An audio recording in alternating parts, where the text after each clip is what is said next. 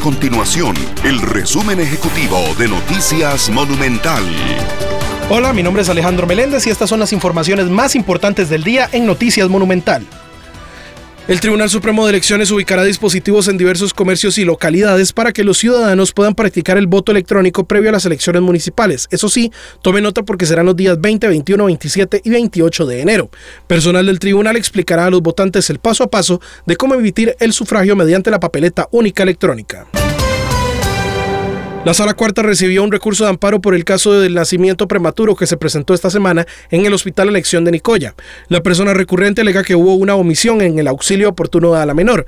Además indica que se generó una violación al derecho a la vida y a la salud. Estas y otras informaciones usted las puede encontrar en nuestro sitio web www.monumental.co.cr.